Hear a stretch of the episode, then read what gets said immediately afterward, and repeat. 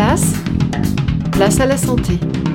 Bonjour, on sait que lors d'une entorse, il faut tout d'abord mettre du froid pour calmer la douleur, immobiliser l'articulation et surtout consulter un médecin qui vous indiquera s'il y a des examens complémentaires à effectuer, comme une échographie, et vous prescrira de la kiné pour la rééducation.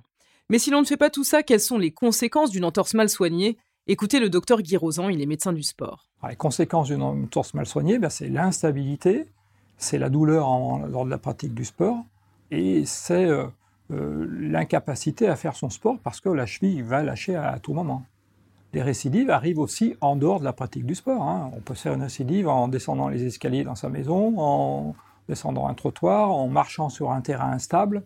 Euh, donc toute situation peut occasionner un traumatisme de cheville. Si vous souhaitez retrouver toutes nos émissions, rendez-vous sur la chaîne YouTube de Place à la Santé ou bien sur notre page Facebook.